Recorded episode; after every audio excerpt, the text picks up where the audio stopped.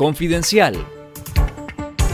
Esto es Confidencial Radio, las noticias con Carlos Fernando Chamorro y los periodistas de Confidencial y esta semana. Servidores públicos denuncian vigilancia y presión del FSLN.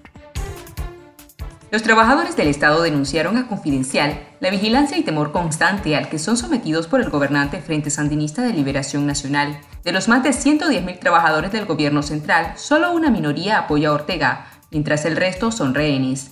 Miguel y María laboran en el gobierno desde hace más de 10 años, bajo presiones, miedo a despidos si no acatan disposiciones de los secretarios políticos del partido oficialista y una creciente desilusión porque no avisoran la posibilidad de un cambio político cercano.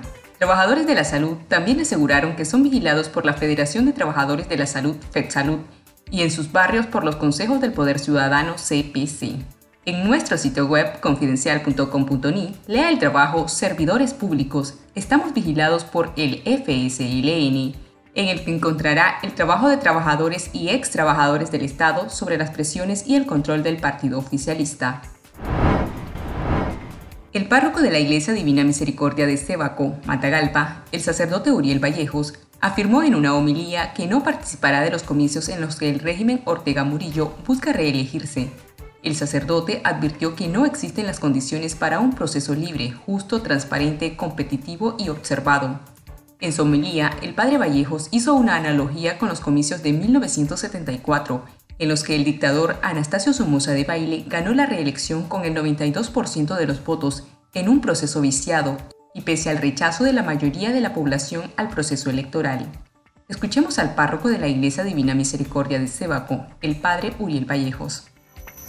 Este 7 de noviembre, mi huella dactilar estará limpia como limpia estará mi conciencia de no ser parte de algo que va en contra de los anhelos de miles y miles nicaragüenses. Mi huella estará limpia como mi conciencia porque se perdió la oportunidad de elegir en igualdad de oportunidades donde la competencia se eliminó y se pusieron a algunos de los mismos para hacer de oposición. dos semanas de las votaciones generales, el mandatario Daniel Ortega entregó este lunes 25 de octubre 250 buses a las cooperativas de transporte de Managua y anunció que en diciembre llegará otra flota de 300 buses que serán enviados a 11 cabeceras departamentales del país. En un acto de campaña política transmitido en cadena de radio y televisión nacional, Ortega agradeció a la Federación Rusa por las unidades de transporte, aunque no explicó si eran donadas o adquiridas mediante crédito. El mandatario celebró su acercamiento con la Federación Rusa de Vladimir Putin. Lea la historia completa en confidencial.com.ni. Estados Unidos anunció este lunes las directrices para la apertura de fronteras aéreas a los viajeros vacunados contra la COVID-19 a partir del próximo 8 de noviembre y confirmó que hará excepciones para los niños y algunos ciudadanos de unos 50 países con acceso insuficiente a vacunas. El gobierno aclaró que los viajeros extranjeros que estén vacunados con el esquema completo y quieran volar a Estados Unidos tendrán que haberse sometido a un test de COVID-19 en los tres días anteriores al viaje y mostrar el resultado junto a su prueba de vacunación.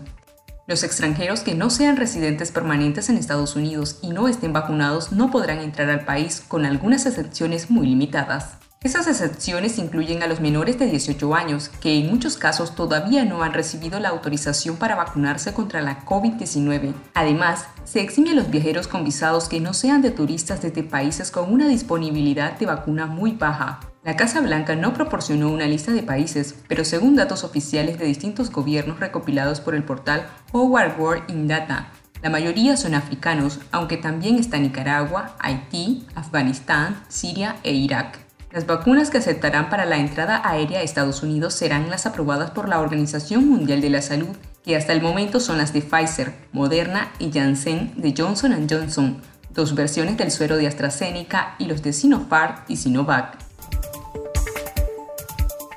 Esto fue Confidencial Radio.